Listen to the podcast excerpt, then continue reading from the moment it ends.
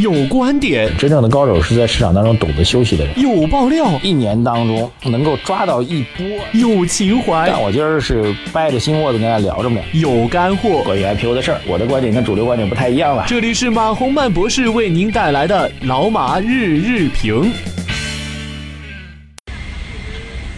好，各位老马日评的听众朋友们，大家早上好啊！现在是北京时间的早上八点四十啊，我是要坐今天早上九点钟的飞机从呃上海去北京啊，然后谈一些事情，然后当晚再回到上海。明天呢会跟各位一起去呃见证国庆节之后的 A 股市场开盘的一个交易的状况啊，也是非常兴奋啊，因为在国庆节期间出了太多的政策。呃，其中最核心的就是这房地产调控政策，所以大家现在都在讨论，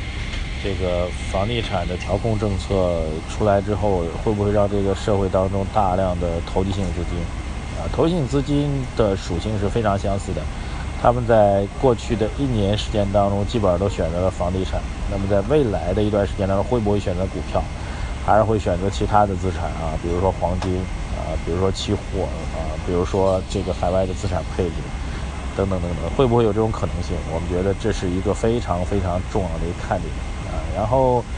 从市场资金的状况上来讲呢，在一系列房地产调控政策措施出来之后，其实是呃这部分投机资金一部分会被套牢在房地产当中啊，有部分资金由于已经履行完了购房的合同。然后在高位买入了房产啊，我们其实节目已经很多次提醒大家，房地产价格处于高位，千万不要再介入了啊！各位应该能够有印象吧？所以还是会有一部分投机资金在高位，呃，其实现在来讲，从八月底开始那一波全国的已经进入到疯狂的抢购状态的这部分资金，基本上可以确定，呃，将会被套牢进入到房地产的市场当中了啊，这部分资金会被锁定啊，然后其他的还没有进入到房地产市场当中资金。或者说，呃，已经之前进入的，现在已经有盈利的资金，有可能会选择出手来撤退啊。但是他们出手撤退比较困难，因为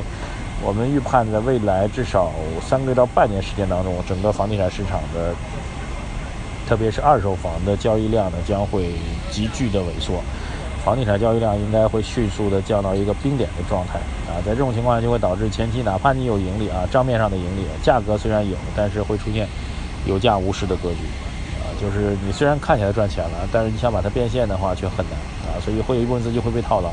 然后其他的社会当中投机资金会选择什么方向？我们觉得这一点从国庆节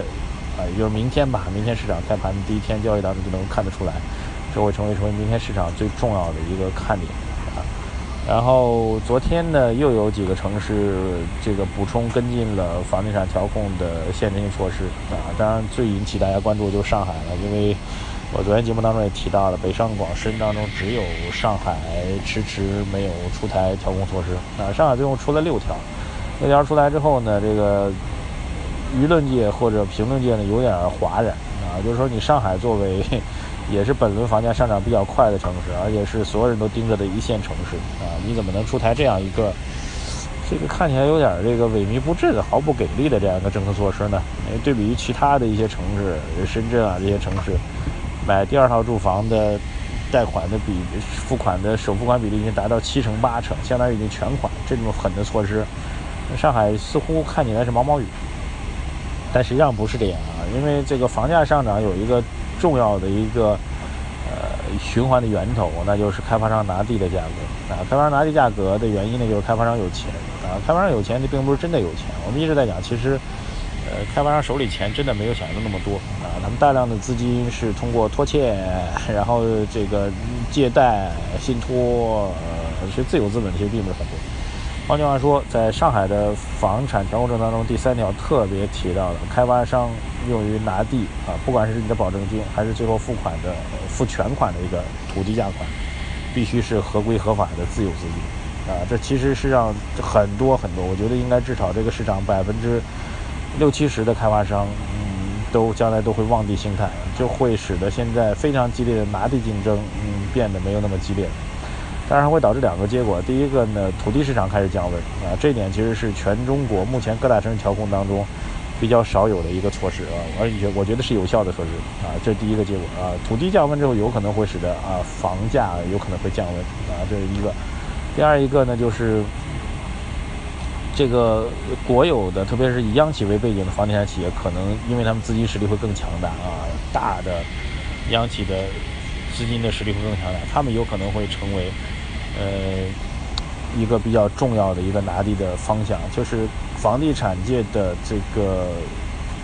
巨无霸式的企业，他们可能会占有更大的优势。我觉得这是两点影响。那总体来讲，这个措施还是有效的啊。然后，其实上海一直实行比较严格的房产限购政策，所以限购和限贷措施没有强化，我觉得原因可能在于此啊。这是供大家做一个参考。哎，我觉得今天因为消息面上特别新的内容没有太多，所以我们把这个呃一些朋友们的留言给大家来读一读吧。啊，现在有一些飞机场的一些飞机上的一些杂音啊。呃，网友说我是郑州的，想问问我现在没有房子，可买不能不能买啊？最近三年内肯定要买，现在买房以后会不会亏啊？恳请我一定要回。我们是这样的判断的，本轮调整呢，至少会使得市场遭遇半年左右的市场的冷淡是必须的，但是半年之后市场会选择什么样一种态势，我们现在不是非常的明确。说句实在话啊，因为包括中国房地产政策半年之后会不会调整，我们都不是非常的明确。所以我觉得，至少在未来半年时间当中，您如果确定要买房，其实未来半年时间当中，其实是您选择不断的去观察、评判、呃看市场的趋势的一个重要的时间点。换句话说，您先去找好您心仪的房产，然后等待它处于低位之后，准备抄底。哎，这我觉得倒是倒是您未来半年需要做的事情。但是半年之后是不是要出手？我们觉得可以保持一个观察的态度。但如果半年之内您所心仪的楼盘出现了，啊，明显的降价达到您的心理预期范围的话，我觉得您因为是刚需房嘛，所以可以考虑坚决的入手。还有网友康继强他说，国庆七天，房地产市场在权威专家的指导下，很多城市实现了全面的限购，而离岸人民币在英镑暴跌的带领下，成功的跌破了六点七的大关。不过，英国股市倒是创出了三年的新高。啊，他希望被挤出来的投机性资金不要进入到菜市场当中来。啊，我们也希望这些投机性资金不要。呃，我们以前也开玩笑嘛，就是由于中国房地产市场的存在，所以导致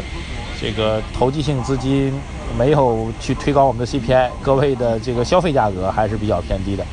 呃，这个当然是另外一个角度来解读了，否则我们大量的货币印刷出来，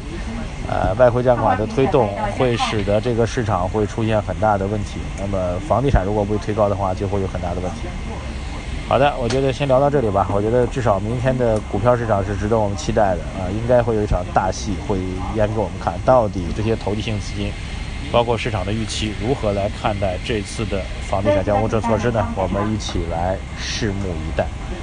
感谢各位收听，谢谢大家，再见。